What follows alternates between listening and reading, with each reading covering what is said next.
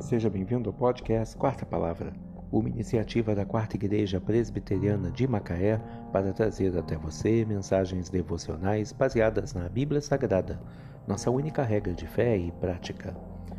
Neste sábado, dia 11 de dezembro de 2021, veiculamos da quarta temporada o episódio 37, quando abordamos o tema Jesus, o carpinteiro de Nazaré. Mensagem do Reverendo Hernandes Dias Lopes, baseada em Marcos 6, versículos 1 a 6. Não é este o carpinteiro, filho de Maria, irmão de Tiago, José, Judas e Simão?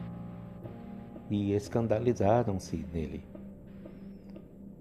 José, marido de Maria, era carpinteiro em Nazaré, uma pequena cidade nos altiplanos da Galiléia as pessoas tinham preconceito contra essa cidade.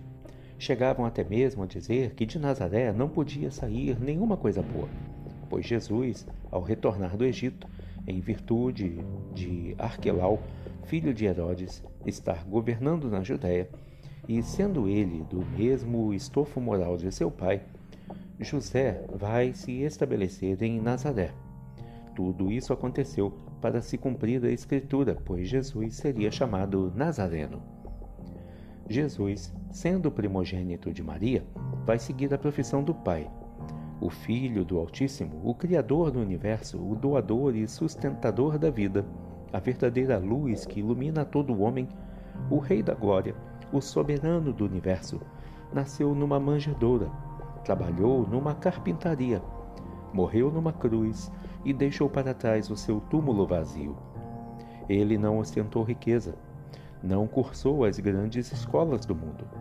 Antes, trabalhou duro, com as mãos calejadas, para ajudar no sustento de sua família. Oh, quão humilde foi nosso Redentor! Chegou até mesmo a dizer: Aprendei de mim, porque sou manso e humilde de coração. Ele sabe o que significa trabalhar duro e ganhar pouco Sabe o que é ter as mãos calejadas para, pela dura atividade.